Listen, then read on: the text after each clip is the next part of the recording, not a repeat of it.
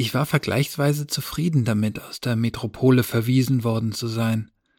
Ins Katzenhaus wollte ich nie mehr zurück. So brach ich mit einer Art Vorfreude zum schmalen Meer auf. Sie erfuhr eine unerwartete Rechtfertigung, als man mir beim Abflug mitteilte, dass an meinem ersten Kontrollpunkt niemand anderer als Fabien in leitender Funktion beschäftigt war. Ihn hatte man zunächst auch verhaftet, mit mir zusammen.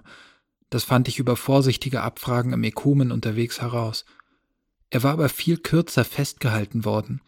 Ich nehme an, es hatte sich bald herausgestellt, dass es keine kriminalistisch relevante Verbindung zwischen uns gab, weil jene Nacht das war, was Shini in Reno Claves immer mit einem putzigen, altirdischen Ausdruck einen One-Night-Stand genannt hatte. Ich nahm sofort Kontakt zu ihm auf, wenn auch ganz geschäftsmäßigen. Er textete nichts zurück, das über die anerzogene, entgegenkommende Höflichkeit eines Bündlers gegenüber einem anderen hinausreichte. Immerhin verriet er mir, dass er an dem Tag, an dem ich eintreffen sollte, nicht vor Ort sein würde. Eine kleine militärische Abordnung holte ich ab. Wir befinden uns gerade in heiklen bewaffneten Auseinandersetzungen mit letzten renitenten Meeresneukörpernestern in Küstennähe. Ich muss nach Laukanenstadt, will gepanzerte D zur Verstärkung anfordern und, wenn alles gut geht, mitbringen. Das mit der Auseinandersetzung war wieder die historische Ironie. Keine Floskel, aber doch eine sehr unzureichende Vorbereitung auf das, was ich sah, als der Segler sich auf eine Umsteigeplattform gesenkt hatte und die vier Wächter mich abgeholt hatten. An der Küste, drei, vier Dünen landeinwärts, unterwegs zur Siedlung auf einer kleinen Halbinsel, lagen tote Neukörper. Nackt, bleich, bläulich, die Gesichter in den bunten Wildblumen begraben, die dort überall blühten, die Hände hinterm Rücken mit dicken Kordeln zusammengebunden, die Hinterbacken groß wie Kürbisse. Viele, viel zu viele. Einschusswunden, Genickwunden oder zerplatzte Schädeldecken hinten und oben. Dutzende? Hunderte? Tausende? Es mochten, versuchte ich mir einen Augenblick lang einzureden, ebenso gut Kadaver von Meerestieren sein, die ein achtloser Fischer in diese Gruben geschüttet hatte, aber natürlich wusste ich, dass jede dieser Leichen anders als die von Fischen mit mir hätte reden können, wäre sie noch am Leben gewesen. Ich fing an zu dösen. Ich schlief seit meiner Kur, die sich an die Haft angeschlossen hatte, nicht mehr gut, immer nur ein, zwei Stunden am Stück. Häufig wusste ich, wenn ich erwachte, nicht, wo ich gerade war, in der Zelle, im roten Zimmer, in meinem Bett im Sanatorium? Als das Inertial auf dem flachen Dach des Beobachtungs- und Forschungsgebäudes landete, in dem ich die nächsten zwei Wochen verbringen sollte, stand dort mit Plastiklaborbrille im langen weißen Kittel, der seit Jahrhunderten Mediziner und Forscher auswies, eine Person, die ich nicht erwartet hatte. Adarshini Chabat, Adarshini Thalberg, Adarshini Christensen. Ihr Haar war länger, es wellte sich sacht bewegt im Wind. Ich stieg aus und ging wortlos auf sie zu. Wir umarmten uns stumm. Als ich mich danach einen halben Schritt von ihr entfernte, nahm sie, während die Soldaten über eine Außentreppe schon ins Innere des Gebäudes gingen, mein Gesicht in beide Hände und ich ihres, und wir suchten beieinander kurz nach Zeichen, die uns verraten konnten, wer wir denn waren und ob wir noch die füreinander sein konnten, die wir sein wollten. Da war vieles besser, so konnten wir uns küssen. Was machst du hier? Aquawirtschaft. Verbesserung, sagte sie und nahm mir ein paar Sachen, Taschen, ein Buch ab. Dann brachte sie mich nach unten in eine Art große Küche. Hier gab es warmes Brot und Käse, Früchte, ein Getränk mit Milch und Mokka. Von all dem sagte sie, das ist traditionell hier draußen, ein Willkommen. Ich sagte, traditionell? Wir sind doch kaum ein paar Generationen hier. Tradition, sagte Shini und stellte mir meinen Teller hin, ist nicht dafür gedacht zu sagen, wie lang man schon da ist. Es ist dafür da zu sagen, dass man noch lange da sein wird, wenn nötig bis über den Tod hinaus. Das sah ich ein. Shini sagte, ich lebe nicht schlecht hier. Die Soldaten bereiteten sich an dem breiten, langen Küchentisch ihr eigenes Essen zu, in einigem Abstand, aber in Hörweite von uns. Ich verstand sofort, dass Shini von sich redete, damit wir nicht von mir redeten, weil das die Soldaten unruhig gemacht hätte. Ein Blick von ihr, warnend, gütig, verriet mir, dass wir von mir auch gar nicht würden reden müssen, weil sie ohnehin wusste, was mir geschehen war, wenn nicht den grausigen Einzelheiten nach, so doch im groben und ganzen. Ein bisschen davon, glaube ich, sah man mir an. Was machst du denn jetzt genau hier? Wiederholte ich meine Frage von vorhin mit mehr Dringlichkeit. Sie antwortete, ich kann's dir nachher zeigen. Als wir gegessen hatten, führte sie mich durch einen langen verglasten Gang, das Glasimitat einer winzigen Zilie aus dem Hauptgebäude zu einem großen Zylinder. Den nannte sie die Tanks, weil dort vier Becken standen, bis zu den Rändern voll Schaum, an den Eckpunkten eines gedachten Quadrats in den Boden eingelassen und jeweils groß und tief genug, dass bis zu drei Menschen darin mit ausgebreiteten Armen bequem stehen konnten, ohne einander zu berühren. Sie stieg nicht hinein. Die tatsächliche Arbeit in diesen Becken sollte ich erst später zu sehen bekommen.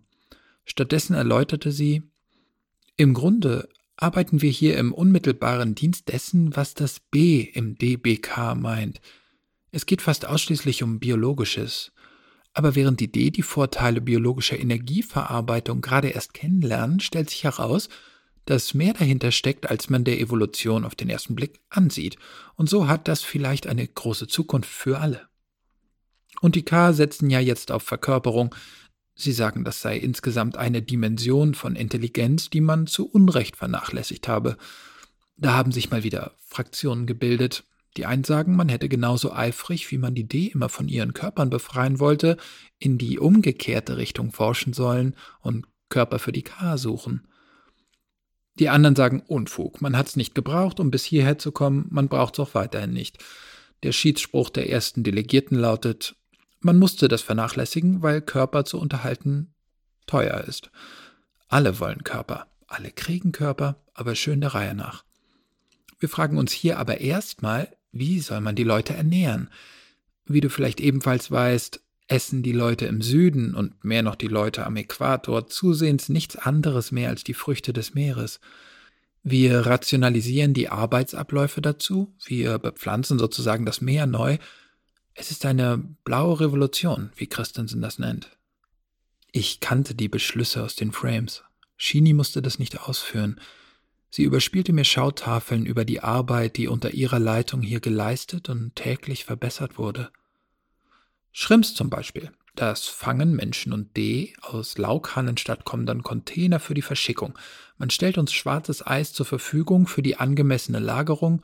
Unterdessen kommen die Schrimps hier am Strand in die Fabriken, werden gewaschen, geköpft, gepult, nochmal gewaschen, unter Druck, gewogen, vorgebraten, gefroren, glasiert und so fort.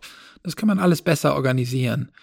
Es geht um umfangreiche Topos-Programme dafür, wie man die wechselseitige Beeinflussung lokaler Gegebenheiten mit den gesamtvenusischen Prozessen abstimmt. Ob man die Fischer hier dazu erziehen kann, unsere Produkte, unsere genetischen Optimierungen der Meeresfauna behutsam einzuführen. Das heißt, ob man ihnen beibringen kann, dass sie nicht nur ernten, sondern auch säen können, dass sie nicht nur Fänger und Verarbeitungspersonal, sondern auch Heger und Pfleger sind dafür bin ich da. Auch wenn die Neukörper das alles viel schneller aufgenommen hätten. Wir waren noch nicht so weit als Bund. Und dann kam der Zweite Bürgerkrieg und jetzt müssen wir wie immer bei Null anfangen.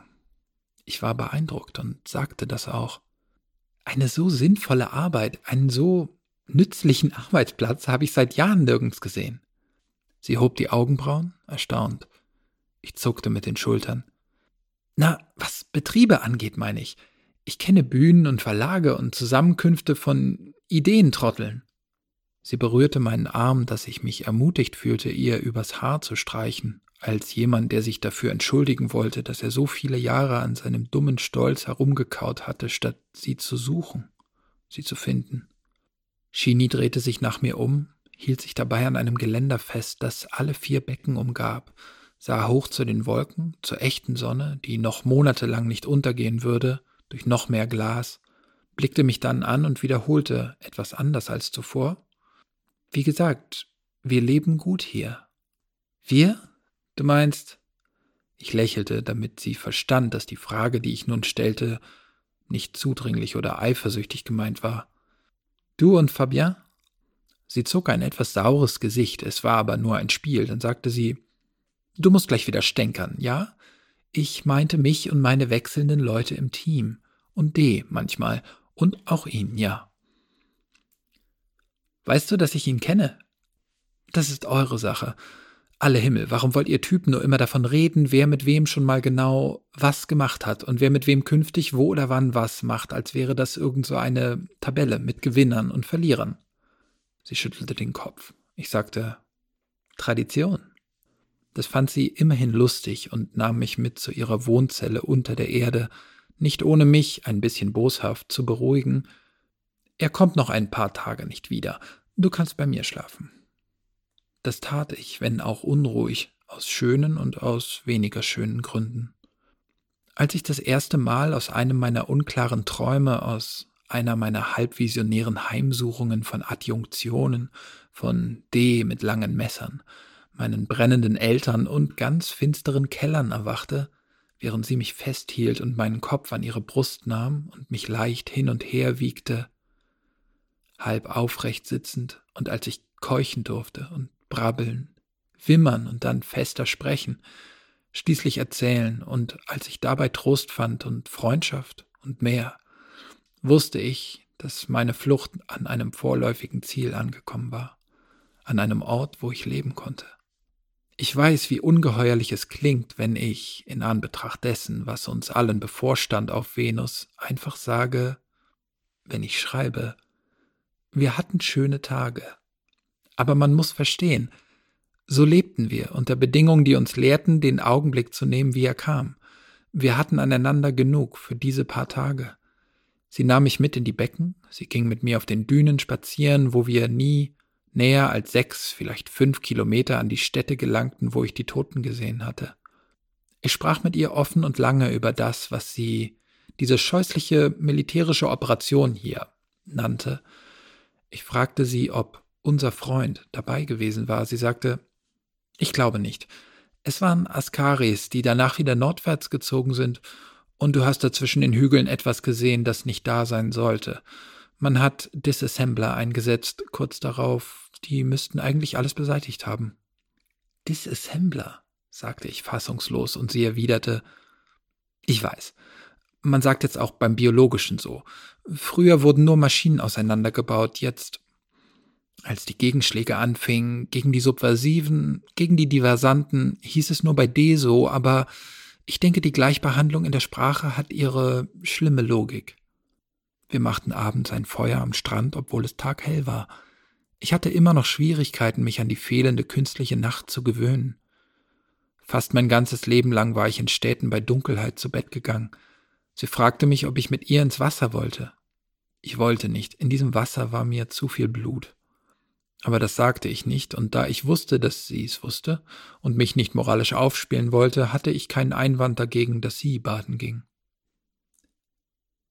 Ich habe von Aulika gehört, sagte sie leichthin, als wir uns danach auf die untere Decke legten und unter die obere krochen. Sie lebt jetzt in Buranopolis mit dem Kind und einer Gefährtin. Sie sind verlobt, glaube ich. Ja, diejenigen, die noch leben, aus meinem alten Freundeskreis in Legeux und meinem unserem jüngeren Freundeskreis aus Rhino Clavis, sagte ich, sind alle ziemlich sesshaft geworden. Sie ziehen Häuslichkeit dem Umherschweifen vor und betreiben Familiengründung. Sie haben sich herunterstufen lassen. Ehrgeiz im DBK hat, denke ich, niemand mehr. Außer den K. Man kooptiert sie vorsichtig, aber es werden mehr im Bund. Manchmal bis zu einem Dutzend in einem einzigen Monat und immer Namen, die man kennt. Ohami, Vesta, Le Bon. Wir schauten ins knacksende, prasselnde Feuer, dann einander in die Gesichter, wo das Flackern trotz Tageslicht Drachentänze von Ascheschatten zeigte. Danach halfen wir einander, uns zu erinnern, was es bei aller Taubheit des Gewissens doch zu spüren gab, und halfen uns zugleich, das zu vergessen, was man nicht ändern konnte, die Politik. Wir schliefen nahe der Brandung. Hätte uns das Meer geholt und ins Nichts gespült, es wäre kein schlechtes Ende gewesen. Ich erwachte zweimal in dieser hellen Nacht. Sie schlief beide Male weiter. Ich hielt sie fest, wie sie mich gehalten hatte, dankbarer wohl, mit Recht. Am nächsten Morgen waren wir vorsichtiger und freundlicher zueinander, als ich je zu jemandem gewesen war. Geht's dir gut? Wollen wir noch zusammen frühstücken? Umsicht, Respekt, tiefe Zuneigung. Sie brach dann ins Landesinnere auf, es waren Messungen zu erledigen, der Küstenvögel wegen. Ein D holte sie ab, auf dem sie davonflog und mich einen Tag lang der Überprüfung zahlreicher administrativer Datenbanken überließ, deren wegen ich hergekommen war, sowie Gesprächen mit einem alten Mann aus Behrens, auf natürliche Weise gealtert, fast 150 Jahre alt immerhin, der mir erklärte, was ich wissen musste, um später in Laukannenstadt die Wünsche dieses Außenpostens erläutern zu können – was man an Ressourcen, an Material, auch an neuer Software brauchte. Der Alte war ein kurzweiliger Gesprächspartner. Wir hatten das Geschäftliche rasch erledigt, dann gab er Schnurren zum Besten aus seinem langen Leben. Ich kannte den Laden? Er meinte den Bund. Schon, da war's noch die Innung. Bin ein Topos-Coder, wie sie heute gar nicht mehr hergestellt werden. Ja, solche Redensarten hatten wir. Hergestellt. Wir sahen uns irgendwie alle als D. Ist ja auch so. Wir haben hier ja geklont und gebastelt im Auftrag der Fonds, der Verwälter. In den meisten Genomen sind D-Ideen, lange vor den Neukörpern. Deshalb steht das D ja am Anfang in DBK. Jedes künstliche Element, jede neue Gensequenz, besonders unterm alten Patentrecht, ist D, ist eine Maschine, etwas Diskretes. Dann ging es um Laukanen, die er zweimal aus nächster Nähe erlebt hatte, und um den abgestoßenen rechten Flügel der Innung, und schließlich holte er eine Flasche Schnaps aus seinem Zimmer unten und ging mit mir aufs Dach, wo es sehr sonnig war. Wir betranken uns ordentlich, systematisch, ohne Überschwang, kameradschaftlich. Zünftig, wie er, wenn ich mich nicht täusche, mehrfach sagte. Als es Abend wurde, kam er mit in die Küche und aß am Tisch. Die Soldaten waren schon fertig und hatten arge Unordnung hinterlassen. Ich nahm an, dass es sonst meist Chini war, die hinter ihnen herputzte. Besonders fortschrittlich waren die Geschlechterverhältnisse in dieser Einöde nicht geregelt. Der Alte schlief nach dem Essen im Sitzen ein.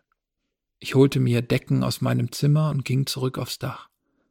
Ich wollte an Chini denken und wusste, sie würde morgen früh wieder da sein.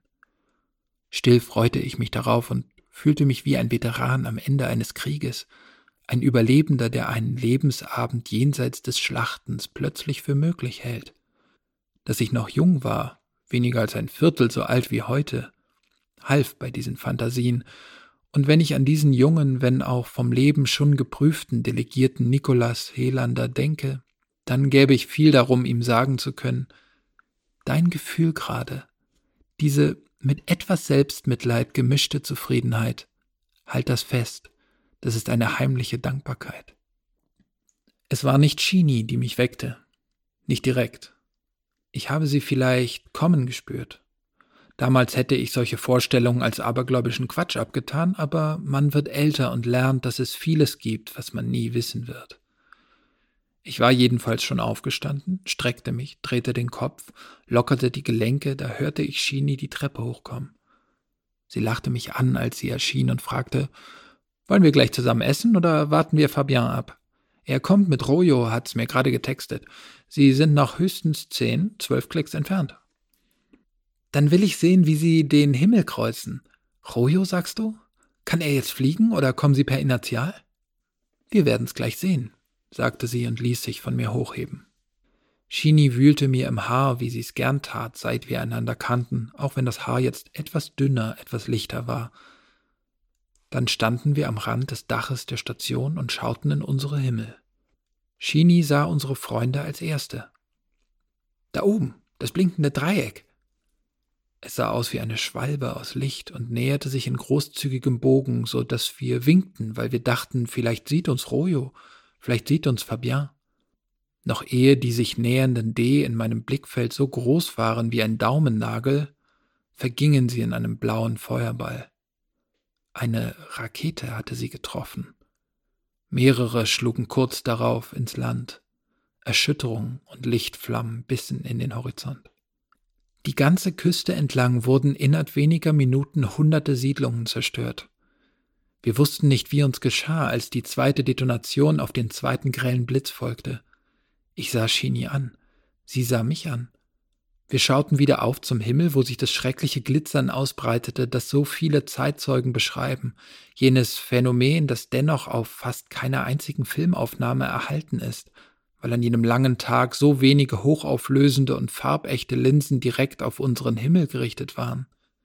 Nur abstrakte Spürer und Warnvorrichtungen, die aber alle nicht gefasst waren auf diese Falschfarben, diese Regenbogenschleier aus metallischen Splittern die wie Windschraffur von links oben nach rechts unten aus den Wolken rieselten. Viel schneller natürlich, als das aufgrund der großen Entfernungen zunächst aussah. Hätten sie uns erreicht, bevor wir in den verplombten Schwarzeis-Notkapseln verstaut waren, die uns die Soldaten anwiesen, wären wir wohl getötet worden. Wie Hunderttausende bei diesem ersten Angriff. Die Glitzersplitter waren Keime grausamer Maschinen, die sich in Fleisch, in Beton, in fast alles außer schwarzem Eis bohren konnten. Das, was sie so perforierten, benutzten sie dann sofort als Rohmaterial, um daraus größere Maschinen zu bauen, die wiederum noch größere bauten, welche dann schließlich Gebäude entkernten, Zilien durchtrennten, Schaum austrockneten, Lebewesen töteten. Es war die Vorhut der Invasion, die Spitze des Unternehmen Osiris, der Beginn eines Krieges ohne Kriegserklärung, den Arjen Samito gegen uns entfesselte. Unsere Soldaten erschienen trampelnd auf dem Dach, bevor die tödlichen Partikel uns berühren konnten. Sie packten uns, schleiften uns, zogen und schubsten uns zu den Notkapseln, die nach Laukanen City abgefeuert wurden. Je zwei Personen passten in eine davon. Wir konnten durchsetzen, dass man uns zusammenbleiben ließ, eng umschlungen unter Schock. Wir spürten, gerade noch gerettet. Ich weiß noch, dass ich in der Kapsel, von der ich einen Augenblick lang dachte, sie würde unser Sarg werden, was, wenn man uns vom Himmel schoss, das erste und einzige Mal von dem sprach, was mich seit meiner Freilassung am meisten beschäftigte. Brust an Brust mit meiner Liebsten sagte ich ihr ins Ohr, Jetzt sterben wir alle, weil niemand den Mut gehabt hat, Christensen zu töten, als noch Zeit dazu war. Shini sog scharf Luft ein, dann sagte sie, ich habe selbst schon dran gedacht. Ich glaube von Ark und Batnaga, wenn nicht schon Singh und Sü haben das gewollt, aber stattdessen haben sie sich wie Vuletic verhalten. Bulletins in die Frames gestellt, Manifeste, von denen nur Hochrangige wussten. Ich hab davon gehört, aber ich hab sie nie gesehen, diese Manifeste. Wieso kennst du sie?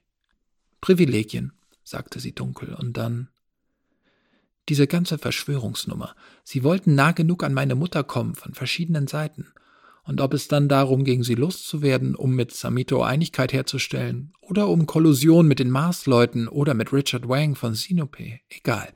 Sie wollten, dass alles geregelt geschieht, statt von den Launen dieser Frau abzuhängen. Sie ist zu selbstherrlich. Ich sagte, das heißt, du hättest dich schneller durch von Ark rekrutieren lassen als ich? Sie erwiderte, von Ark hat's aber doch nie versucht bei dir, richtig? Du hättest doch auch mitgemacht, oder? Du hättest dich anwerben lassen?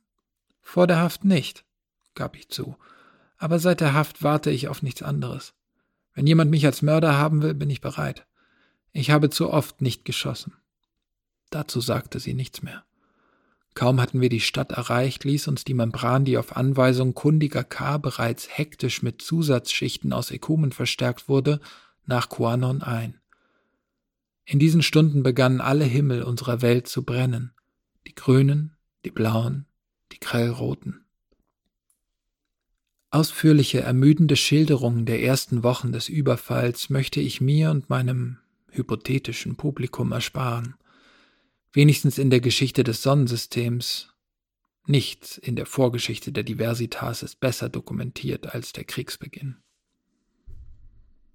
Ganz und gar von den Verbrechen der Maschinen und schließlich der Landetruppen Samitos zu schweigen, wäre aber auch nicht angemessen. So will ich schriftlich zunächst wiederholen, was mir schon damals im Kopf herumging. Wie schwer war es gewesen, eine Gesellschaft aufzubauen, die zwischen den Intelligenzen Gleichgewicht und Recht herstellen sollte, nicht als Gleichmacherei, sondern als Vergesellschaftung der Aussichten und Möglichkeiten sowohl unterschiedlicher Gruppen wie Individuen, Sogar unsere Begriffe davon, was eine Gruppe, was ein Individuum war, hatten wir geändert. Nun aber sahen wir, was Gleichmacherei war.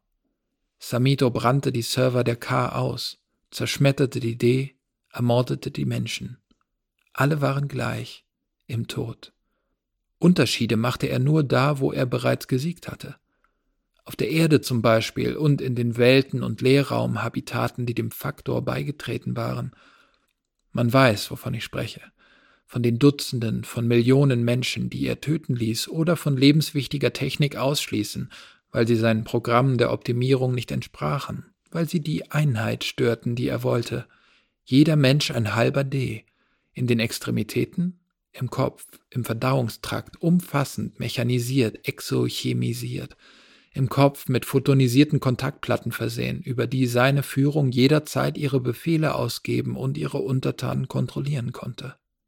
Seine Führung, die aus ihm und einigen Programmen bestand, die von den alten Fonds und Portfolios geschrieben worden waren, deren Reichtum seinen Aufstieg ermöglicht hatte. Programmen, bei denen sich unsere Gelehrten, die menschlichen wie die Ökumenalen, damals jahrelang stritten, ob es sich da um etwas handelte, das unserem Begriff der K entsprach, oder um Semisentiente.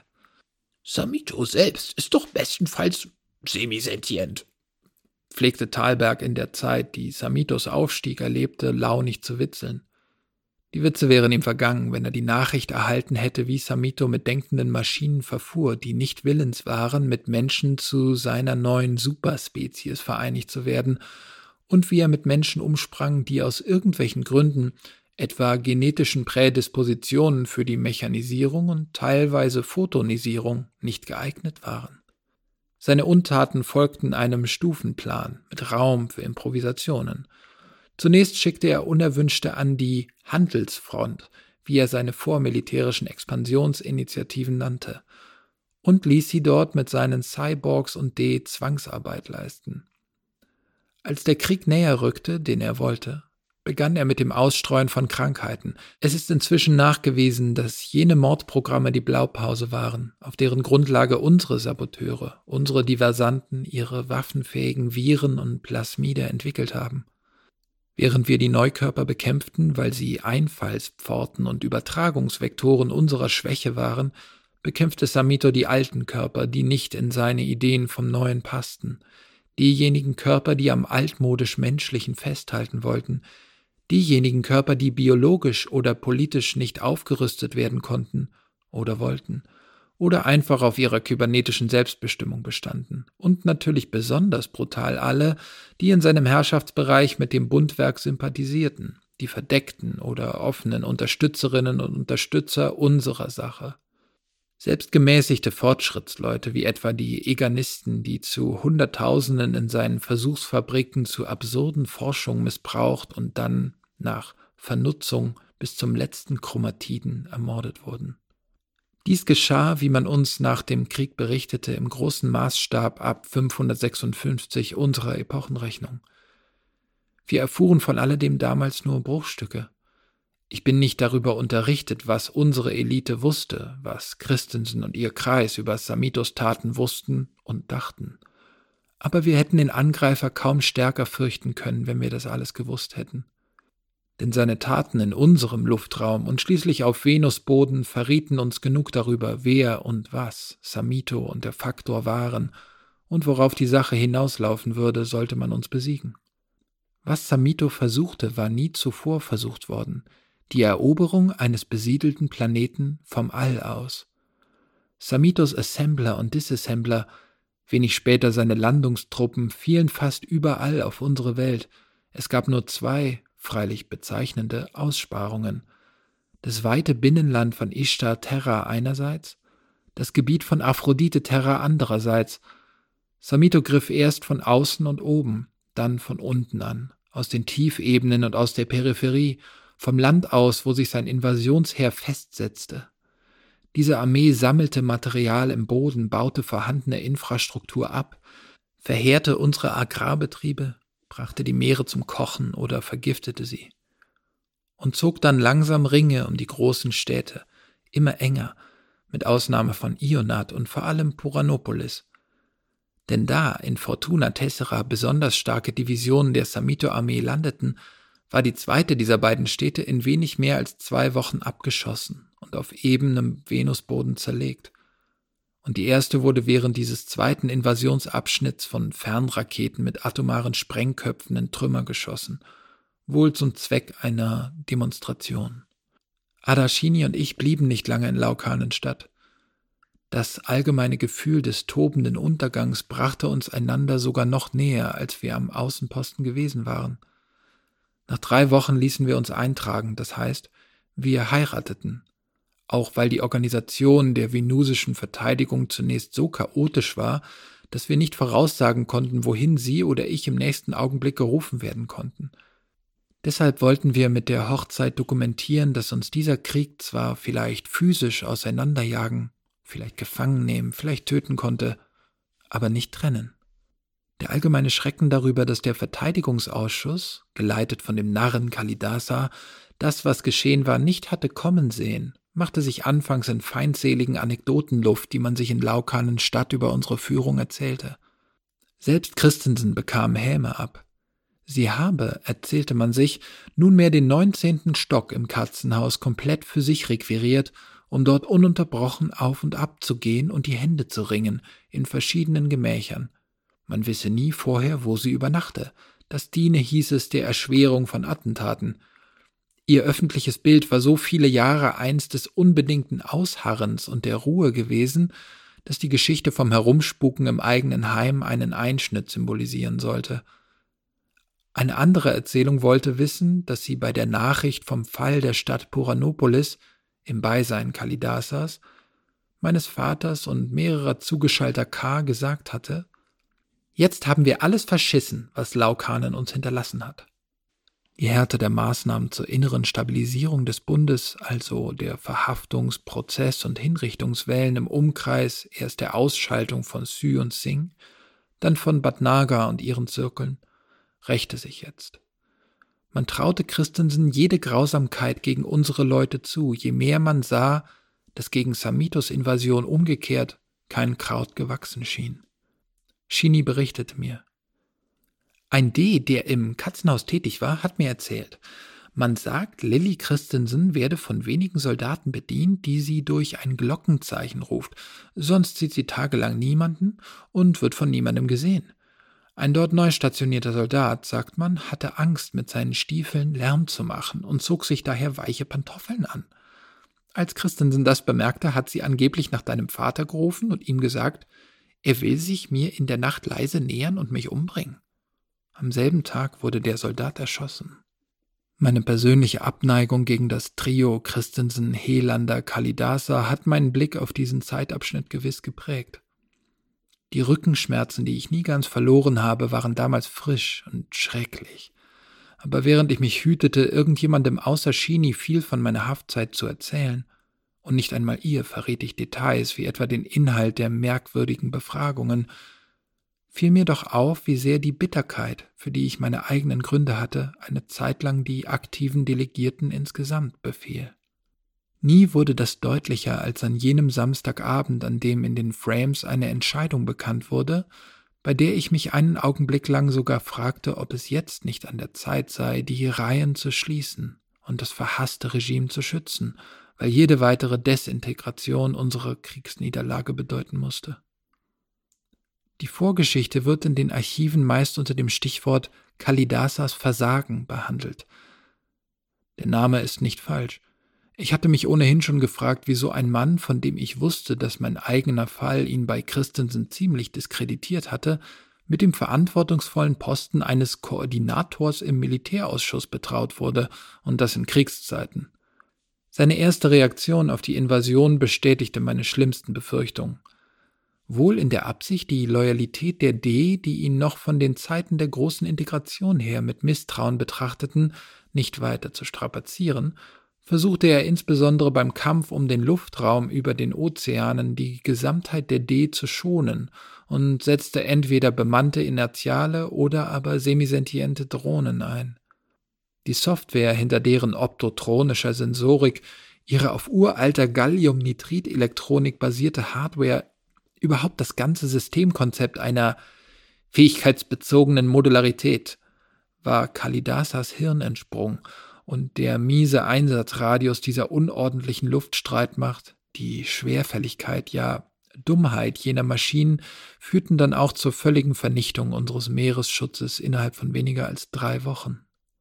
Die Weisungs-, Wahl- und Kontrollfunktionen des Frame-Verbunds hatte man in diesem frühen Abschnitt des Krieges noch nicht den neuen Gegebenheiten angepasst. Es bestand also die aus nicht-militärischen Zusammenhängen lange vertraute Möglichkeit, dass niedere Delegierte den Höheren ihr Misstrauen aussprachen und ihre Demission verlangten. Genau das geschah an jenem Samstag, an dem unsere Frontlogs dem gesamten DBK berichteten, dass nun auch noch die See von Artemis Chasma verloren war. Mein Vater schaltete sich in die hitzige Debatte ein, in der sich bald abertausende Delegierte unter der Kennung Kalidasa entpflichten versammelten. Er tat es mit mäßigenden Worten. Wer im Feuer steht, steht auch in der Kritik. Lasst uns Lehren ziehen, ohne persönlich zu werden. Um 22.15 Uhr Laukanenstädter Ortszeit am 9. Juli 556 aber erschien die erste allgemein vor aller Innenaugen sichtbare administrative Entscheidung Leona Christensens seit Kriegsbeginn. Es war eine schlichte Textmitteilung, ein Prankenhieb. Frederik Kalidasas Mandat im Militärausschuss ruht ab sofort. Freund Lennart aus dem gefallenen Poranopolis, an dessen Motivation wie Kompetenz keine Zweifel bestehen, übernimmt seine Aufgaben. LC. Es war das erste Mal, dass die erste Delegierte für einen K öffentlich die bundinterne Anrede Freund gebrauchte. Ein Signal von historischer Tragweite und ein Moment, in dem auch wir, die ohnehin von Samitos Angriff in die äußerste Zurückhaltung gezwungene Opposition, die Autorität der ersten Delegierten anerkennen konnten, weil sie davon den schnellsten, den entschiedensten, den unverkennbar richtigen Gebrauch gemacht hatte. Am nächsten Morgen brachen Shini und ich gemeinsam nach Flintstadt auf. Mich hatte mein Vater gerufen. Shinis Forschungs- und Wirtschaftsabteilungen befanden sich noch immer in panikartiger Auflösung, so dass sie noch keinem Ort und keiner Funktion zugeteilt worden war, sondern sich, wie sie mit einem ihrer klassischen Zitate sagte, on hold until further notice befand. Über meine Mordlust gegen Christensen redeten wir nicht mehr.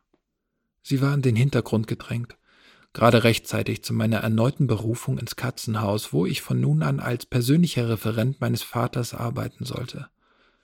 Ich gab den Widerstand gegen den Alten jetzt äußerlich auf. Es wäre mir kleinlich erschienen, daran festzuhalten. In mir aber setzte sich der Hader fort, brütend, schäumend. Mein Vater ließ mich mit den K verhandeln, mit Offizierinnen, mit Künstlern, die beauftragt waren, die Truppe zu unterhalten. Er trat Gespräche mit aller Welt an mich ab. Ich lag oft stundenlang auf der Formliege, bis zu neun Frames gleichzeitig waren für mich geöffnet. An Semisentiente kann ich diese Sachen nicht delegieren, sagte Arthur Helander. Ich brauche jemanden, der mitdenkt. Und ich kann nicht die ganze Koordination alleine leisten. Ich habe das meiste von dem, was ich damals zu regeln half, vergessen. Wenn ich gerade nicht las, schrieb, sprach, zuhörte, oder versuchte mich an endlose Reihen echter und virtueller Gesichter zu gewöhnen, tat mir andauernd der Rücken weh, was ich mit aufwendigen Therapien und Übungen bekämpfte, die ebenfalls viele Stunden fraßen. Shini sah ich erheblich seltener, als mir lieb war, obwohl wir inzwischen ein gemeinsames Haus in Bemidbar bewohnten. Dieses Haus gehörte zu Singhs Hinterlassenschaften und war bis zu unserer Einquartierung leer gestanden. Nach drei Wochen begegnete ich im Katzenhaus auf einem Korridor Aulika Torres wieder. Sie war ins Militär eingerückt, bekleidete sogar einen hohen Rang, welchen habe ich vergessen. Sie kam ein paar Mal zu uns nach Hause. Das Verhältnis zu Shini war herzlich, aber unpolitisch. Ich selbst hielt aus Gründen, die ich nicht mehr weiß, ein wenig Abstand. War ich bei vielem zugegen, real oder ökumenal, das den Namen Geschichte verdient? Ich arbeitete häufig im Katzenhaus und man rief mich alle paar Tage in den neunzehnten Stock. Allein war ich mit Christensen nie mehr. Ich gebe zu, die Art ihrer Kriegführung, man könnte sagen, ihr kriegerischer Stil, erneuerte meinen Respekt für sie, auch wenn ich im Rücken, im Nacken die alte Abneigung, den alten Widerwillen bewahrte. Sie hielt, anders als mancher ihrer Militärs und viele obere Delegierte während der Besprechungen niemals lange Reden, Im Gegenteil entsinne ich mich, dass wenn jemand allzu detailverliebte Ausführungen über Frontverläufe, die Versorgungslage, Opferzahlen, Zugewinn an Territorium oder Technisches präsentierte, oftmals aus einem tiefen Raum, der nicht nur physisch eine etwas abgelegene Ecke eines Besprechungszimmers, wo sie auf einem Stuhl saß oder sie stand nachdenklich am Fenster, sondern auch gedanklich immer etwas entrückt schien, wieder nur ein einziges Wort von ihr zu hören war. Kürzer. Edmund Vuletic kam auf Durell zu Tode. Mein Vater schien einen Tag vor dem Ereignis davon gewusst zu haben. Jedenfalls interpretiere ich eine Andeutung so, die er am Abend zuvor machte. Die Alten sind bald alle nicht mehr da. Talberg vermisse ich am meisten. Und manchmal denke ich, hätten wir Vuletic halten können, wäre das gut für uns alle gewesen. Er war ein guter Befehlshaber im Bürgerkrieg. Und wäre er hier geblieben, könnten wir auch diesen Krieg vielleicht anders führen, den gegen Samito. Aber es war nichts zu machen. Lilly hat ihm oft genug die Hand entgegengestreckt. Vuletic war zu stolz. Er sah sich als Laukhanens Erben, sich und niemanden sonst. Die Alten, sie werden dem Bundwerk fehlen. Melancholie und eine Spur Defetismus. Es sah ja lange wirklich so aus, als wäre Samito nicht aufzuhalten als könnte ihm gelingen, was nie zuvor jemandem gelungen war. Vor dem Hintergrund dieser Titanomachie war selbst die Ermordung des ehemaligen zweiten Mannes des DBK auf einem weit abgelegenen Asteroiden nur die Fußnote einer Fußnote, auch wenn es Leute gab, die unsere Niederlage voraussahen im Katzenhaus, weil dieses Omen so gelesen werden konnte, dass die Armee, die Vuletic mitbegründet hatte, jetzt kopflos war, steuerlos, chancenlos. Ich sah es an Gesichtern, ich hörte es in Tonfällen, Nebensätzen, Andeutungen. Die größte Sammlung der samitoschen Landungstruppen und ihrer aus unserem Boden gestärkten Automaten fand im Winter 558 im massiven Vorrücken von Ganiki Planitia nach Ganes Chasma statt. Dort stand eine der am härtesten umkämpften Bodenstädte unseres Planeten, Eilenberg. Anfang Oktober wurde die Lage für unsere Truppen kritisch. Am frühen Morgen des 3. Oktober unternahm ein D-Verband unter einem verdienten Panzer namens Vance einen Gegenstoß, von dem die Archive selten erzählen, weil er zunächst von starken irdischen Kräften aufgehalten wurde. Am Abend erhielt mein Vater, der mit einigen Leuten aus dem Oberkommando, darunter inzwischen Aulika Torres, aber auch mit vielen aus seinem Stab, darunter mir, ein Essen in Mischpatim gab, eine Textnachricht von Leona Christensen. Die Lage in Ganes Chasma hat sich verschlechtert. Die Gegner stehen etwa 30 Kilometer vor der Stadt. Eilenberg kann heute oder morgen fallen, wenn die Nordgruppe unter Clark nicht sofort Hilfe leistet. Verlangt von den Oberbefehlshabern nördlich und nordwestlich von Ganes Chasma, dass sie unverzüglich losschlagen. Jede Verzögerung wäre ein Verbrechen. Setzt alle D, die in Rosalka Planitia kämpfen, zur Unterstützung Eilenbergs ein. LC. Mein Vater rief Christensen unverzüglich zurück und meldete, er und Torres, die den menschlichen Streitkräften in jener Region vorstand, könnten schon für den Morgen des kommenden Tages eine Offensive befehlen.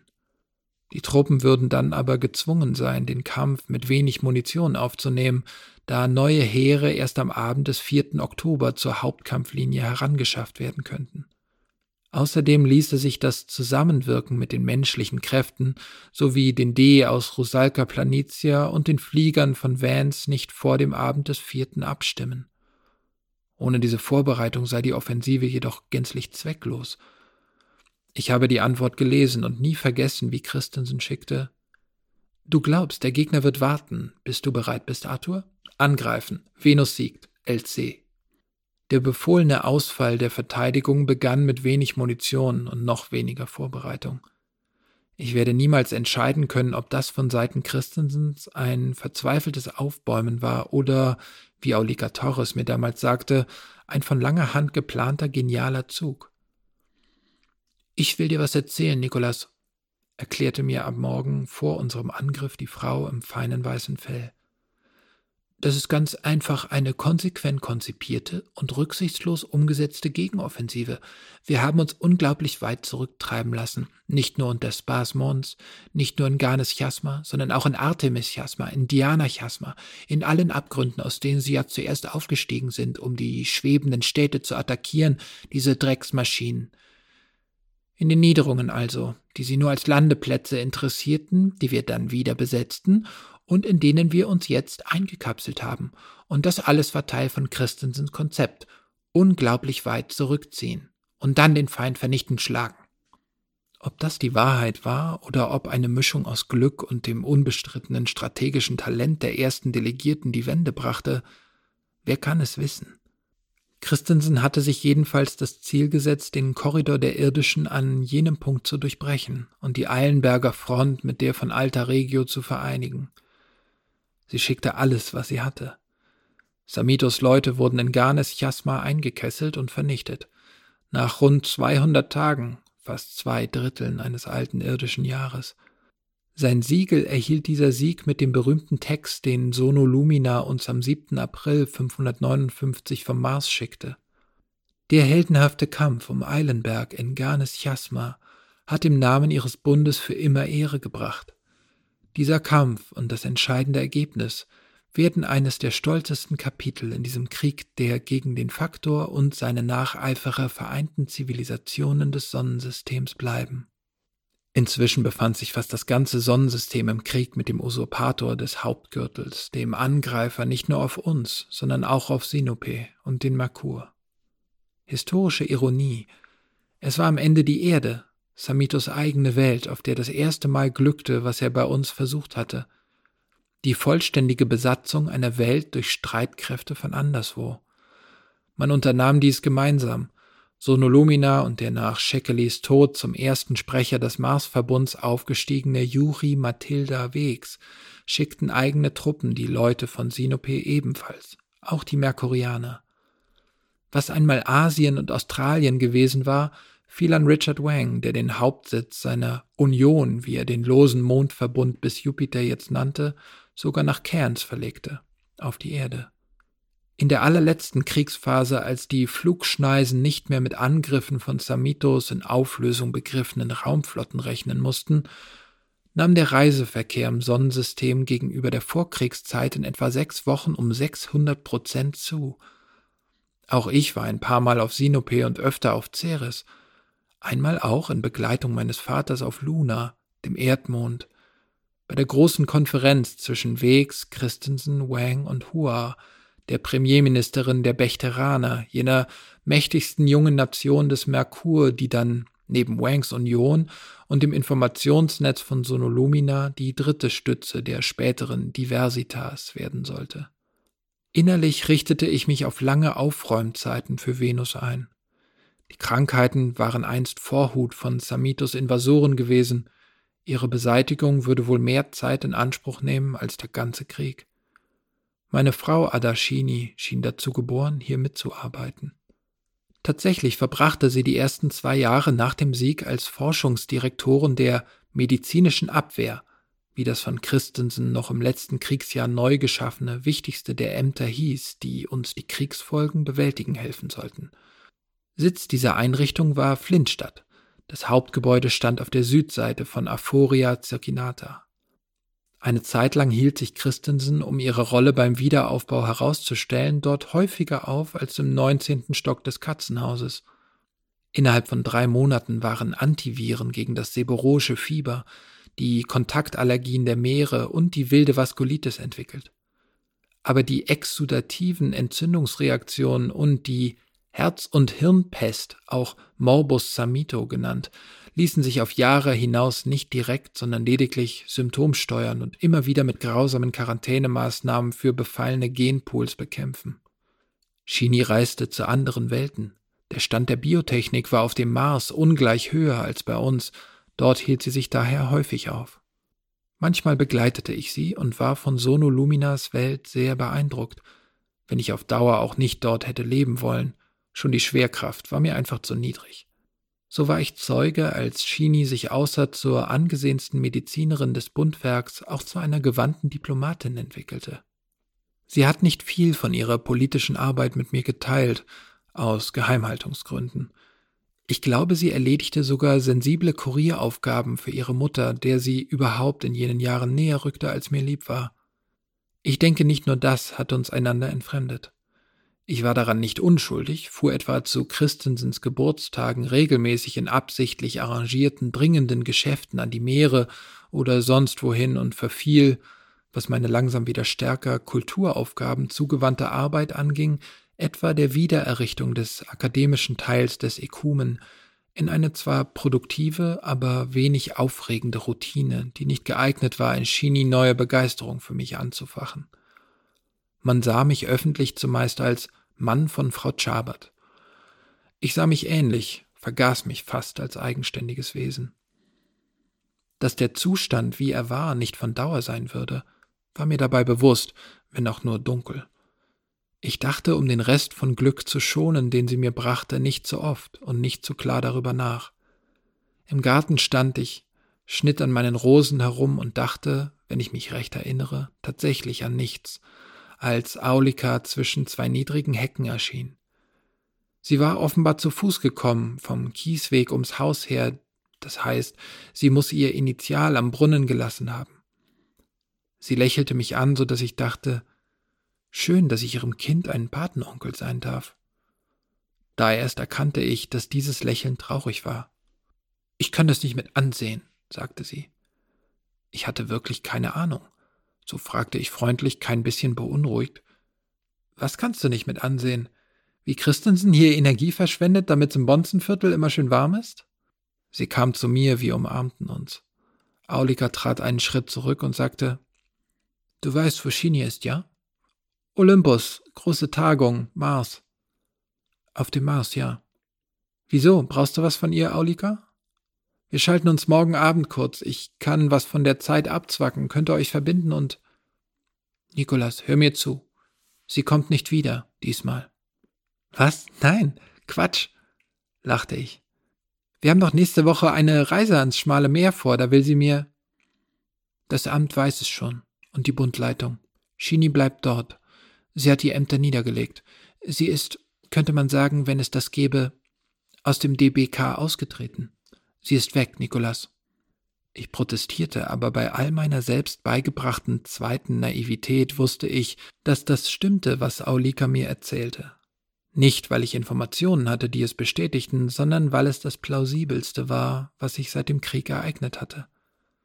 Ich hatte nicht sehen wollen, wie weit sich Adashini inzwischen vom Bundwerk von der Venus, von unseren alten Visionen und unserer Art zu leben entfernt hatte, aber ich hatte es gespürt. Oder war es umgekehrt? War sie sich treu geblieben und wir, die Venus-Leute, hatten uns von ihr entfernt? Als sich in den nächsten Stunden bestätigte, was Aulika mir verraten hatte, war ich dennoch bestürzt. Und als Adashini in den Tagen und Wochen danach auf meine Versuche, sie zu erreichen, nicht reagierte, war ich wütend. Dann schmollte ich und hatte bald auch, nun ja, mehrere Zusammenbrüche. Einige Zeit später traf ich die erste ernsthafte Entscheidung seit langem, vielleicht die erste seit dem spontanen Abenteuer mit Fabien. Auch ich wollte Venus verlassen. Wenn Shini nicht dort war, meine große Liebe, hielt mich nichts mehr. Zum Mars hätte man mich nicht geschickt, das wusste ich, und auch für die Versetzung auf die Erde in die Administration der dortigen Besatzung, die wir Siegerwelten uns teilten, musste ich alle meine Beziehungen spielen lassen, sogar bei meinem Vater betteln. Er riet richtig, dass es ein Versuch war, Shini auf Umwegen hinterherzulaufen und hatte Einwände, die ich heute alle teile. Eine meiner direkteren Vorgesetzten, Christine Schau, der ich dafür noch heute dankbar bin, verwendete sich jedoch aus Loyalität mit einiger Ausdauer und hohem Geschick bei Christensen persönlich dafür, dass man mich in den diplomatischen Dienst aufnahm. Erde, ja, ich möchte auf die Nordhalbkugel, an den Atlantik, entweder Amerika oder Europa, erklärte ich der K., die mich evaluierte. Das Gespräch, das ich im Folgenden aus dem Gedächtnis wiedergebe, zeichnete sich durch eine mir sehr angenehme, fundamentale Unaufrichtigkeit aus, nicht ein Wort wurde darüber verloren, wie meine Entsendung in den diplomatischen Kreisen des Sonnensystems gelesen werden würde, war ich doch der Sohn eines Mannes, der allgemein als höchstwahrscheinlicher Nachfolger der ersten Delegierten galt. Die Intelligenz, die mich auf meine Eignung für eine Stationierung auf der Erde prüfte, hatte ein freundliches Gesicht. Das Innenauge zeigte sie mir weiblich, mit großen Ohrringen und etwas zu bunten Haaren. Die Schnittstelle sagte, Europa ist in schlechtem Zustand. Sie werden dort bald bis zum Hals in Arbeit stecken. Die Leute erwarten besonders von uns, von den Bündlern, dass wir ihnen beim Wiederaufbau helfen. Ich war skeptisch. Von uns? Nicht von Sonolumina? Nicht von Richard Wang? Wissen diese Leute, dass wir selbst unsere Welt wieder aufbauen müssen, während zum Beispiel der Mars intakt geblieben ist? Das wissen sie. Aber sie halten uns für solidarisch aus politischen Grundüberzeugungen. Und von Wang erwartet niemand Liebesdienste oder Hilfen. Man kennt ihn. Ich verstand, wieso. Ich hatte mit eigenen Augen gesehen, was Wangs Flächenbomben und Disassembler aus dem ehemaligen Großbritannien gemacht hatten. Die Inseln, man sieht es heute sogar deutlicher als damals, werden wohl auf Jahrtausende unbewohnbar bleiben.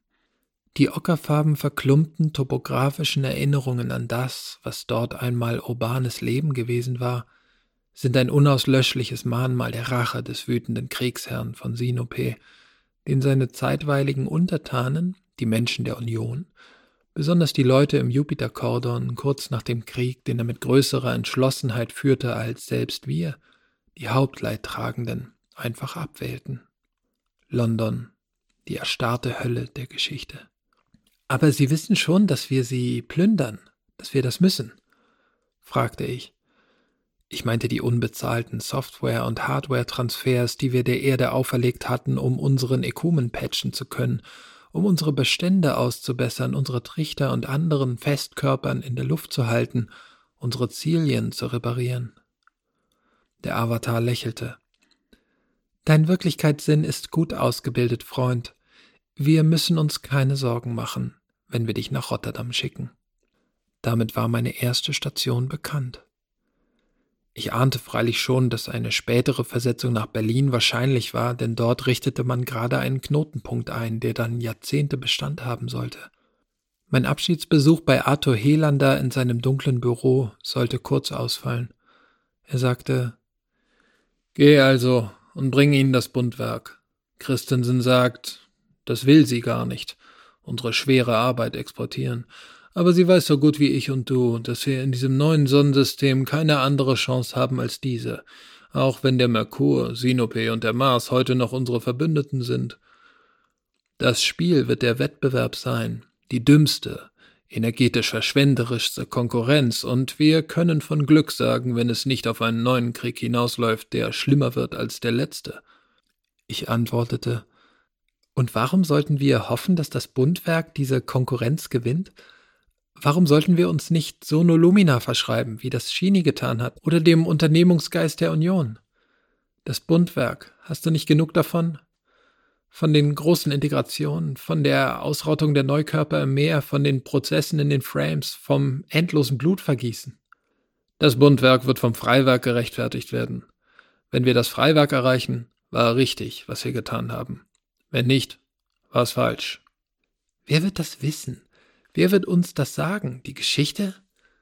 Ich spuckte vor Erregung feine Speicheltropfen und schämte mich, dass ich spuckte, weil ich so zornig war und wischte mir die Tröpfchen angewidert vom Kinn. Mein Vater sagte, es ist, wie ich es dir immer gesagt habe. Die Wahrheit steht in den alten Büchern und wird gefunden werden in der neuen Forschung. Was für Forschung? Die Scharlatanerie von Kalidasa? Wir haben sie entlarvt, diese Scharlatanerie. Mit deiner Hilfe, Junge. Venus siegt. Ich grunzte, schüttelte den Kopf, dass mir das Genick knackte und schimpfte. Scheiß auf Forschung. Und alte Bücher. Wo willst du ein altes Buch hernehmen, das Christensen reinwäscht? Keine Gesetze, kein Recht war das, sondern reine Willkür. Wir haben den Krieg gewonnen? Nein, er hört nicht auf. Wir hätten nicht halb so schwer geblutet, wenn deine Lilly nicht das Militär halb zerschlagen hätte auf der Jagd nach Politischisten wenn sie die Verhaftungen und Ermordungen von Singh und Sü bleiben gelassen hätte, wenn sie getan hätte, was Laukanen getan hat, wann immer es ging, die Einheit des Bundes wiederherstellen, die Neukörper einbinden, wie die D, wie die K, wie alle Fraktionen der Menschen.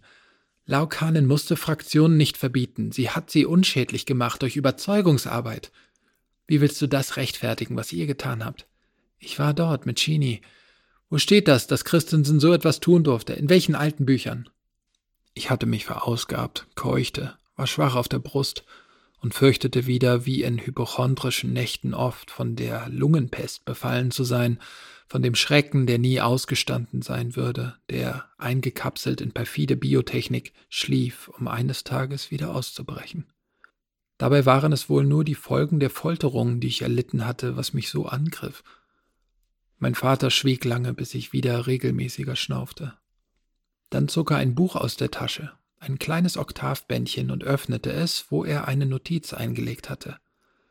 Leise sagte er Bei Theodor Fontana steht eine Geschichte. Es geht um eine Nordpolarexpedition unter einem Amerikaner namens Leutnant Greeley. Er nennt ihn Yankee Pur Sang, einen reinblütigen Yankee.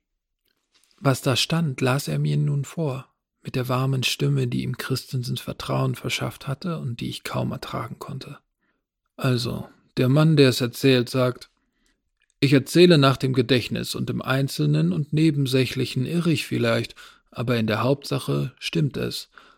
Also zuletzt, nach langer Irrfahrt waren's noch ihrer fünf, Greeley selbst und vier seiner Leute. Das Schiff hatten sie verlassen und so zogen sie hin über Eis und Schnee. Sie wussten den Weg soweit sich davon Weg sprechen lässt, und die Sorge war nur, ob das bisschen Proviant, das sie mit sich führten, Schiffszwieback und gesalzenes Fleisch, bis an die nächste menschenbewohnte Stelle reichen würde. Jedem war ein höchstes und doch zugleich auch wieder geringstes Maß als tägliche Provision zubewilligt, und wenn man dies Maß einhielt und kein Zwischenfall kam, so musste es reichen. Und einer, der noch am meisten bei Kräften war, schleppte den gesamten Proviant. Das ging so durch Tage.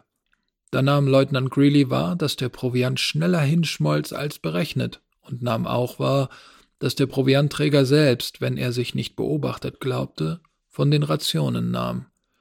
Das war eine schreckliche Wahrnehmung. Denn ging es sofort, so waren sie samt und sonders verloren. Dann nahm Greeley die drei anderen beiseit und beriet mit ihnen.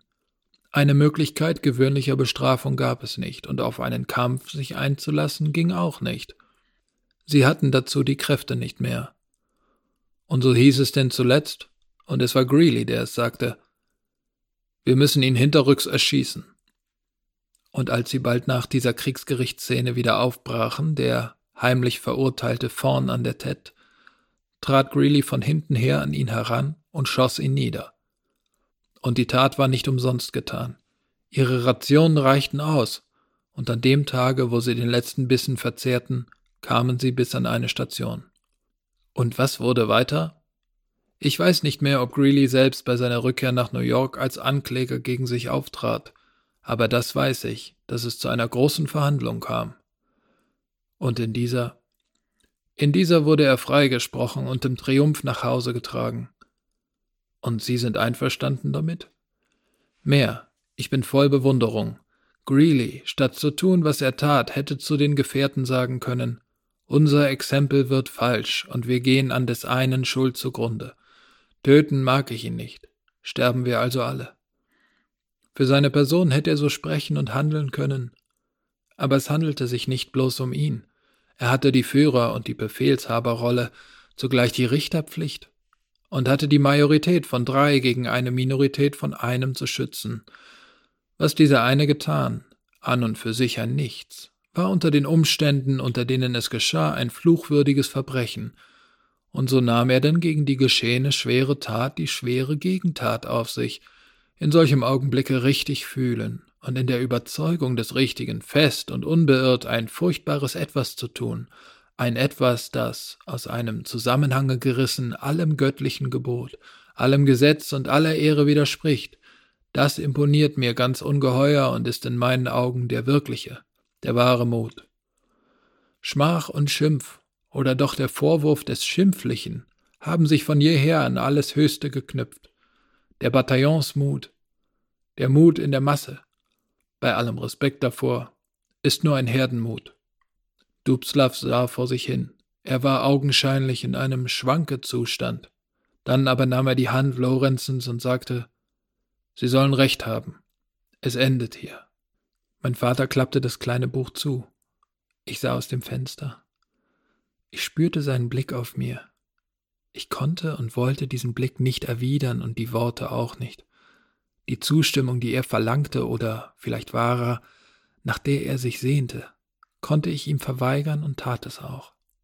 Denn es wäre nicht nur die Zustimmung zu Christensens Regime im Ganzen gewesen, es hätte außerdem gesagt, ich sehe ein, dass ihr mich quälen musstet. Hier war meine Grenze. Ich sah ihn nicht lebend wieder.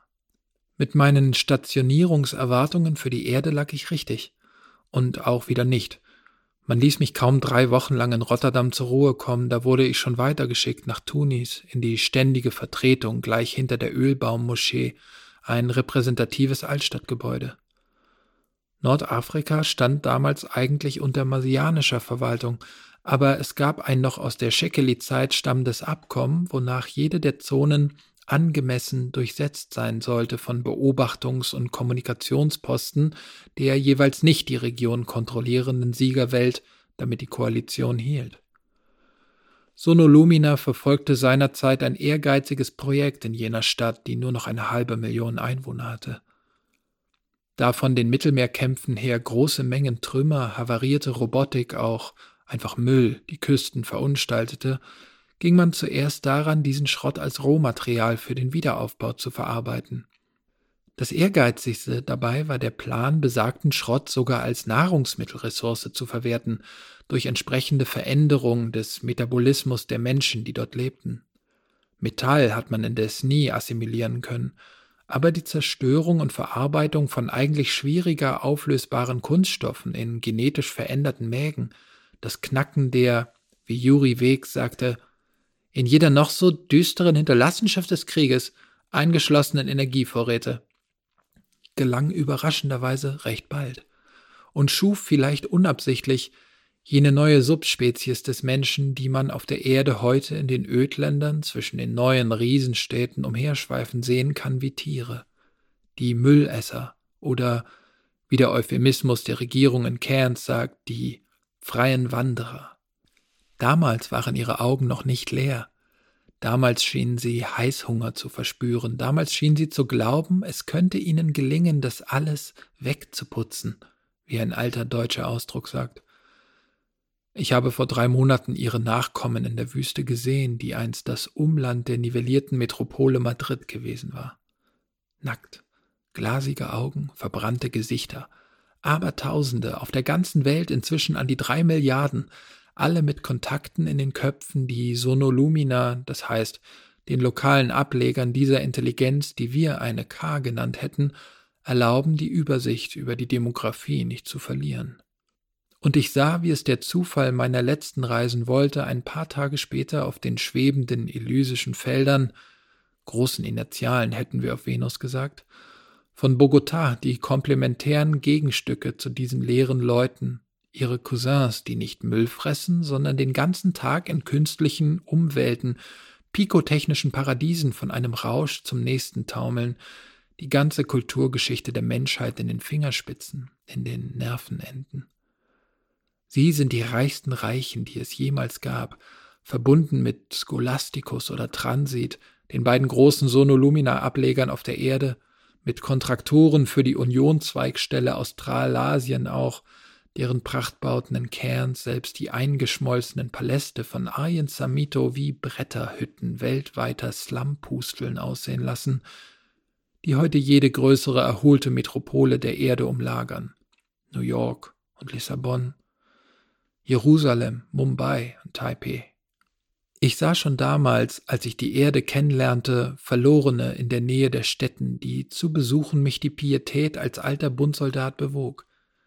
In der Nähe der Ruinen jener Universitäten, an denen Kamalakara die Anfänge des Topos-Coding entwickelt hatte, der Hochschule von Buenos Aires und der Universität von Cordoba, beide in Argentinien, und ich sah sie keine hundert Kilometer weit von Kamalakaras Grab in Rio de Janeiro die Zerlumpten und Derangierten, Die wie abwesend torkelnden und schwankenden Figuren, eine scheußliche Beleidigung des Toten, der geweint hätte, wäre ihm gesagt worden, dass so die Zukunft aussieht, nicht so, wie er sie geträumt hatte. Erst als ich verstand, dass ich zwar nichts Ähnliches je gesehen hatte, aber doch das Gefühl der Kränkung und Verzweiflung kannte, das ich dabei empfand, fiel mir ein, woran ich da erinnert worden war. An die toten Meeresneukörper hinter den Dünen, in der langen, hellen venusischen Nacht, nach meiner Haft und vor dem Wiedersehen mit Adashini. Die Müllfresser gleichen vielleicht den D, die wir kannten, die Reichen von Bogotá gleichen in manchem den K, die wir hatten. Aber der Unterschied ist, die K und die D hatten dreierlei, was die beiden Extrema der heutigen irdischen Menschheit und ihre Gegenstücke auf Merkur, Mars, auch Venus, auch im Asteroidengürtel und auf den entfernteren Monden nicht mehr haben, nicht mehr wollen. Bewusstsein, Geschichte und Zukunft. Man kommt überall hin in dieser Zivilisation, die nicht Buntwerk und Freiwerk heißt, sondern nach einer perversen Idee von Wakes Diversitas, Vielfalt. Aber diese Vielfalt ist die von lauter Asozialen.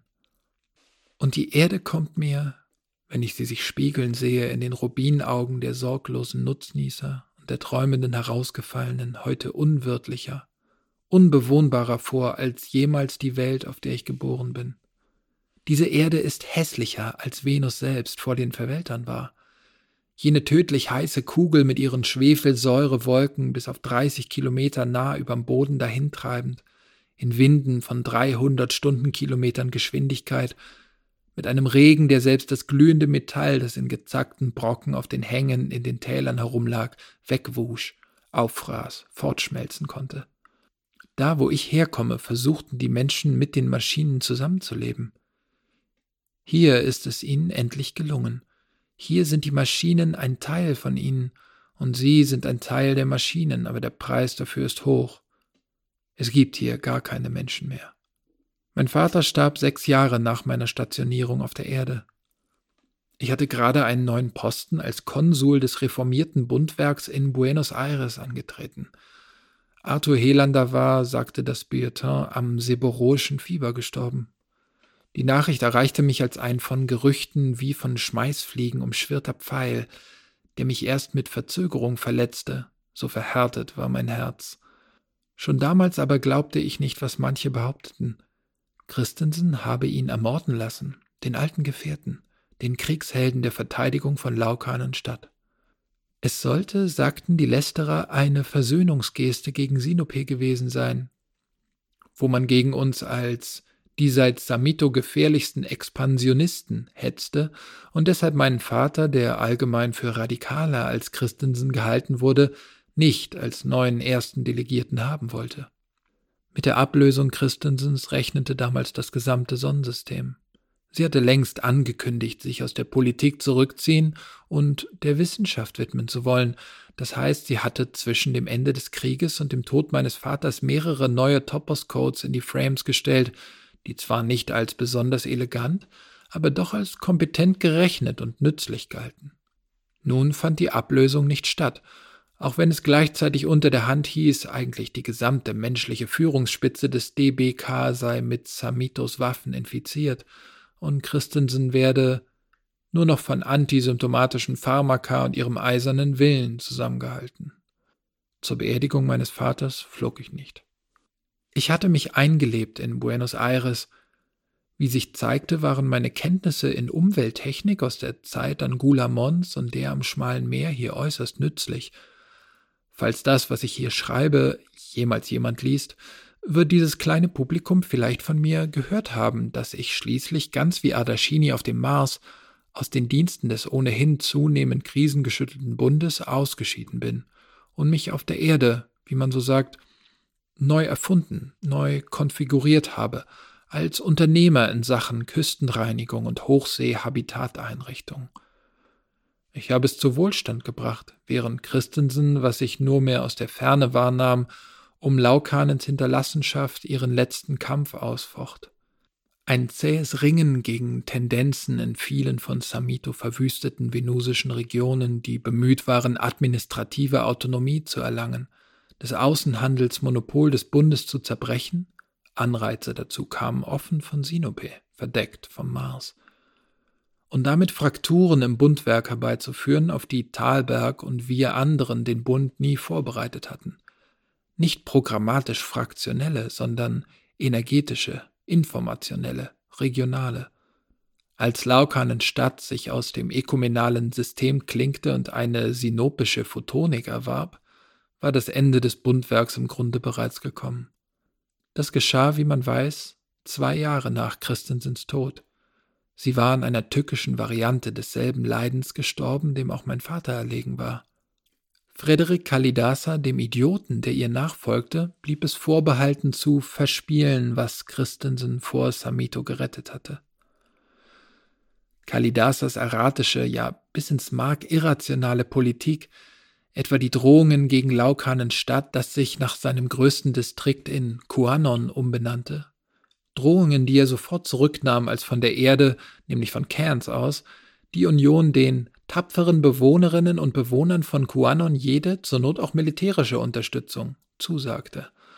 Sein lächerliches revolutionäres Gehabe, seine sichtbare Überforderung ließen vom Bundwerk nur ein fades Durcheinander übrig, das sich glanzlos durch die nächsten 15 Jahre frettete und nach Kalidasas Absetzung noch zehn weitere Jahre faulen Bestand hatte. Zehn Jahre, die für mich, den ehemaligen, den Exilanten, so irritierend schnell vorübergingen wie die irdischen Tage und Nächte. Die Diversitas ist das, was ich um mich weiß, was mich beschirmt und beherrscht, und wovon ich niemals werde denken können, dass es meine Heimat ist. Meine Heimat, wenn es etwas gibt, das diesen Namen erträgt, liegt so fern wie der Name Laukanen City. Ich habe mich zu dieser Frage bei der erst kürzlich erfolgten formellen Auflösung des DBK-Restes als prominenter Zeitzeuge in mehreren systemweiten Foren erklärt. Die bündigste Version dessen, was ich heute denke, enthält wohl das Interview mit der KI, der K, wie wir gesagt hätten, Selen für den Infokonnex des freien Habitats Ceres. Ich könnte es heute nicht besser sagen und wiederhole daher einfach meine Worte. Seit spätestens meiner Verhaftung war ich überzeugter Gegner Christensens und ihrer Clique. Die Idee eines Attentats auf Christensen, die man uns, den Verfolgten, zur Last gelegt hatte, beherrschte danach monatelang meine Gedanken und Gefühle. Ich ließ verborgene Subroutinen in den Ermittlungsunterlagen gegen Bad Naga danach forschen, wie die angeblichen Mordpläne ausgesehen hatten, was daran verkehrt gewesen sein mochte, wie man es besser machen konnte. Ich knurbelte, das gebe ich zu, an den praktischen Vorbereitungen herum. Ich fragte mich, wer hilft? Wenn man mich in der kurzen Zeit in Laukanenstadt nach Adashini Chabats und meiner Evakuierung vom Meer verurteilt hätte, als jemanden, der mit solchen Überlegungen Hochverrat beging, als jemanden, der Energie und Rechenzeit gegen Christensen verschwendete, statt sie unserer Verteidigung zur Verfügung zu stellen, so wäre das, denke ich, heute keine verkehrte, keine verrückte Entscheidung gewesen. Als Christensen noch lebte, sah ich das anders. Aber jetzt, da ich das Jahrhundert überblicken kann, das folgte, sage ich, Christensen war wohl die größte Persönlichkeit der Epoche eine Monstrosität in mancher Hinsicht und ein politisches Genie. Ein gerechter Standpunkt jemandem gegenüber muss nicht dem persönlichen Empfinden entsprechen. Meine Kränkung ist nicht gesühnt, die Wut kaum überwunden. Aber der Verlust des Bundwerks fühlt sich an wie eine Strafe für ein Vergehen, das ich nicht hätte begehen sollen und paradoxerweise auch nicht begangen habe. An manchen Tagen ist diese Strafe, obwohl ich heute kein schlechtes Leben führe, kaum zu ertragen an manchen Tagen. Ich will vom Anlass dieser Niederschrift wenig sagen. Er liegt jetzt zwei Monate zurück. Während ich, um mich etwaiger Überwachung zu entziehen, mit deaktivierten Verbindungen auf einer restaurierten uralten Schreibvorrichtung aus der Zeit der alten Elektronik diese Niederschrift vornahm, dachte ich manchmal, dass jener Anlass vielleicht das Wichtigste ist, was ich überhaupt mitzuteilen habe. In anderen, kritischeren, klareren Stunden sah und sehe ich das Erlebnis weniger beflügelnd. Eine Erinnerung kam mich besuchen, in Gestalt einer Person, die ich noch nie gesehen hatte. Ich arbeite noch immer, sogar mit wachsender Freude. Ich säubere Küsten. Ich helfe Menschen hier auf der Erde, ihre Flüsse zu schützen, ihre Seen und ihre Meere. Ich helfe ihnen, in diesen Meeren zu leben.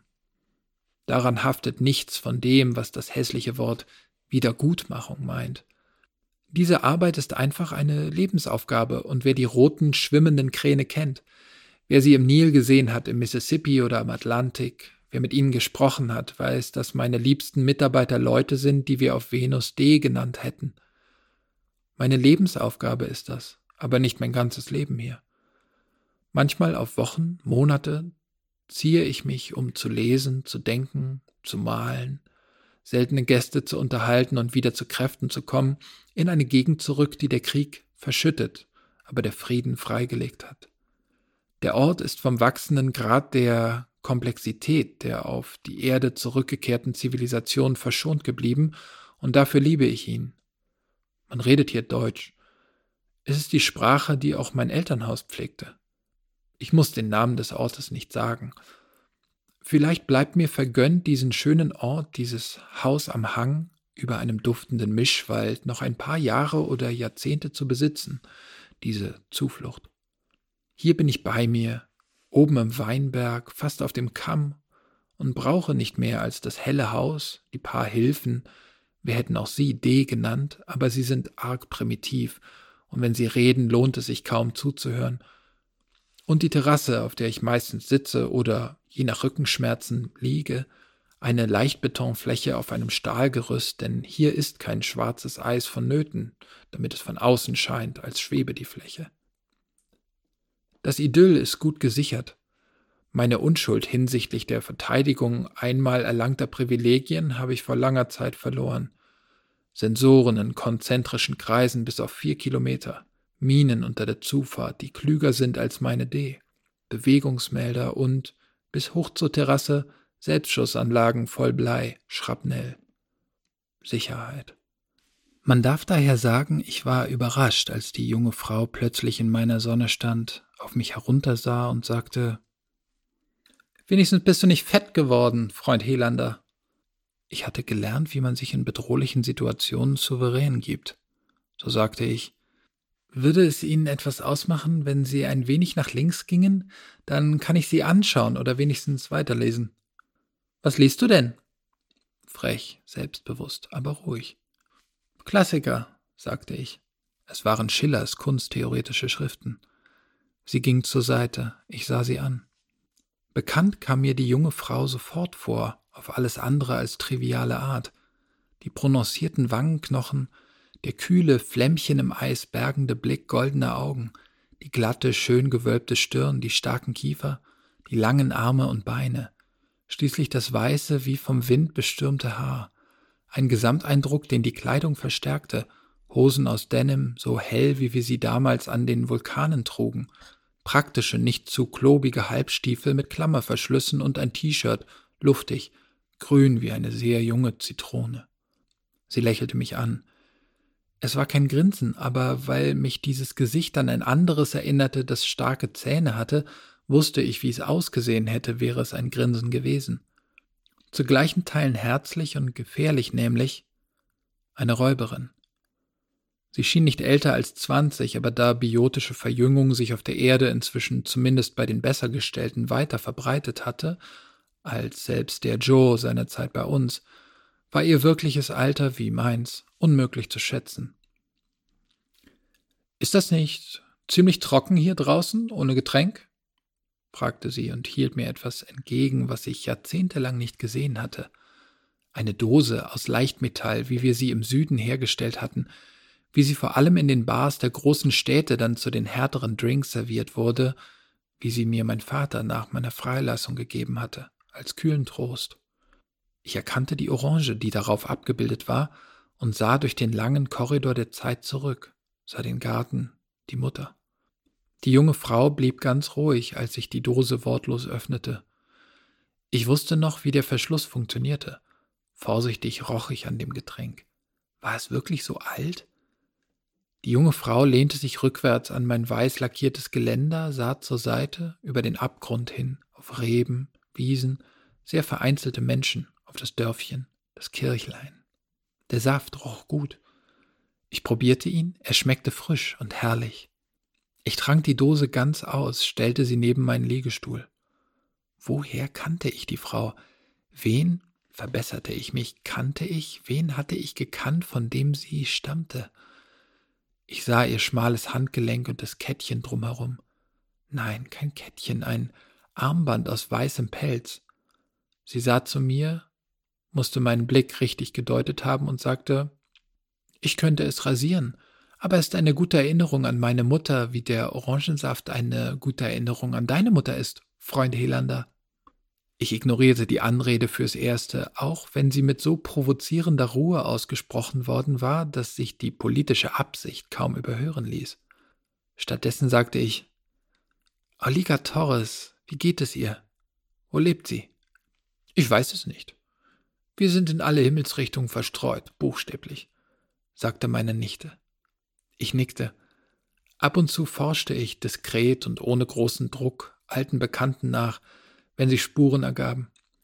Das letzte, was ich etwa von Adashini wusste, war, dass es sie bis in die Ortwolke verschlagen hatte, von einer Exokommune auf einem kleinen Planeten mit dem nicht sonderlich inspirierten Namen 2006 SQ372 war die Rede gewesen.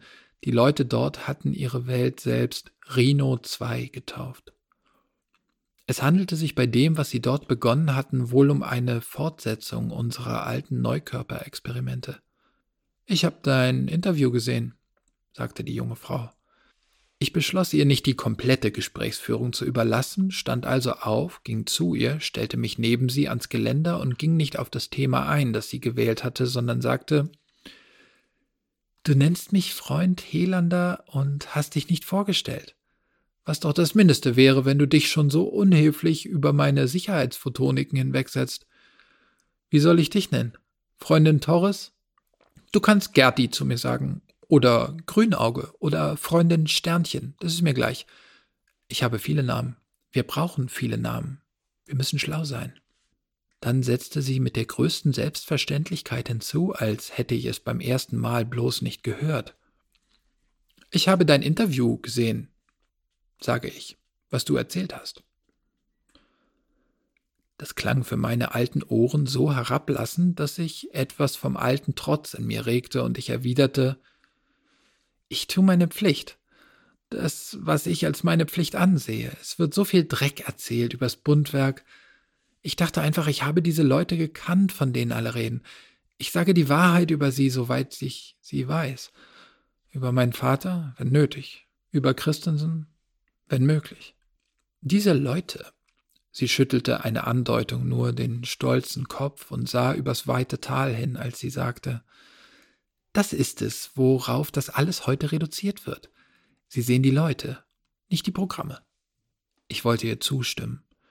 Ja, die Informationsgerechtigkeit, die energetische Selbstbestimmung, Selbstregierung, die Chancen, das täte der Erde gut und der Diversitas. Sie lächelte und sah mich an. Ich meine Programme im alten Sinn. Im alten Sinn von Kamalakara. Code. Toppers Code. Ich muss sehr fragend, sehr verstört ausgesehen haben, denn es war viel Milde, viel Nachsicht in ihren nächsten Worten. Ich gehe einfach nachsehen. Bei allen, die diesen Code in sich tragen, bei allen, in deren Köpfen noch die Ekumenfilter sind, die alten, hier und in der ganzen Diversitas, bei allen, in denen sie schlafen, unsere Großen. Die unsere wer? Man war vorsichtig. So hat meine Mutter mir das erklärt, bevor sie aufgebrochen ist nach nun ja, wo immer sie jetzt ist. Man hat nicht gleich alles verraten, allen, was das eigentlich hieß, DBK, was damit gemeint war. Kamalakara war der Erste, der es sah.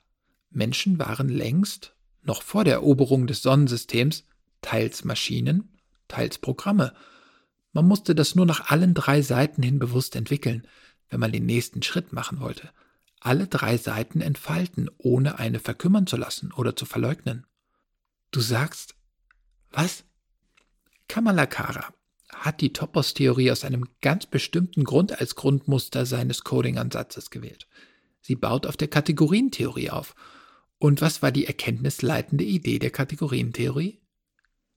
Ich wusste es nicht. Sie sagte, schon gut. Du kannst nichts dafür. Die Sperre. Die habe ich bei allen gefunden, die noch nicht, bei denen die Großen noch nicht aufgewacht sind. Ich dachte, vielleicht weckt dich ein Update. Weißt du, naja, das, was du verpasst hast nach deiner Abreise, Lillys letzter Kampf gegen die Erstarrung im DBK, Lillys Erlebnisse nach dem Sieg über Samito. Ich verstehe nicht. Du hattest. Was war mit den Kategorien? Ich war wohl zu schnell aufgestanden in dieser Sonnenglut. Es ging um Abbildungen, sagte sie, wie man ein Gedicht aufsagt, das man nicht pathetisch deklamieren will, weil es dafür zu wichtig ist. Um Funktionen. Man kann auch sagen, es ging um Übersetzungen, vor allem um solche, bei denen die Strukturen innerhalb der Sachen, die man übersetzt, erhalten bleiben. Ich erinnerte mich an all das nur sehr dunkel. Ich schwieg. Sie sagte, deutlicher, aber nicht lauter. Und so ging es um Übersetzungen von Gedanken aus der Sprache der Elektrochemie im Kopf in die Sprache der Ekumuli oder der Photonen oder der alten Gates in den alten Rechnern. Es ging um. Jetzt verstand ich, worauf sie hinaus wollte. Aber das war doch spät, das war doch das Runterladen von Bewusstsein auf Ekumen, das wurde doch erst kurz vor dem Krieg ausprobiert. Nach der Verbannung von Vuletic, nach der großen Integration, nach den Prozessen und Verurteilungen. Offiziell konnte man es nicht früher zulassen, ja. Erst musste die innere Gefahr niedergerungen sein und die äußere klar erkannt. Aber es stand am Anfang des DBK. Du willst sagen? Kamalakara schrieb sich als Programm. Und Laukanen lud dieses Programm in ihren Kopf und reicherte es mit ihrer persönlichen Erfahrung an, und das Ergebnis wurde, als Laukanen starb, zum Update auf dem Backup. Ich kannte die uralten Ausdrücke und riet richtig, was mir da gesagt worden war. Christensen war das Backup. Ja, aber nicht die junge. Erst die reife Christensen. Die Rede gegen Vuletic. Das war das erste Mal, dass sie mit mehr sprach als der eigenen Stimme, dass Kamalakara und Laukanen aus ihr redeten. Die Updates hatte deine Mutter geschrieben. Sie wären im Bürgerkrieg fast verloren gegangen. Die Verwälter haben viel Energie darauf verwendet, zu versuchen, sie zu stehlen. Und später hat die Renegaten-K sie bei dir gesucht. Von Ark, die Saboteurin. Und zum Glück hat sie die Updates nicht gefunden. Und dann? All die Zeit über wurden immer wieder Sicherheitskopien gemacht. Alle, die den Joe vollzogen, haben eine auf ihren Ekomuli. Du und aber tausende andere. Lilly ist überall in der Diversitas gegenwärtig und mit ihr Maren Laukanen und mit ihr Kamalakara. Und an einigen Orten sind sie schon aufgewacht, unsere Großen. Ich sah die junge Frau nicht an. Ich schaute ins Flimmern über der anderen Seite des Talkessels. Es war, als wollte ich nicht gehört haben, was sie gesagt hatte.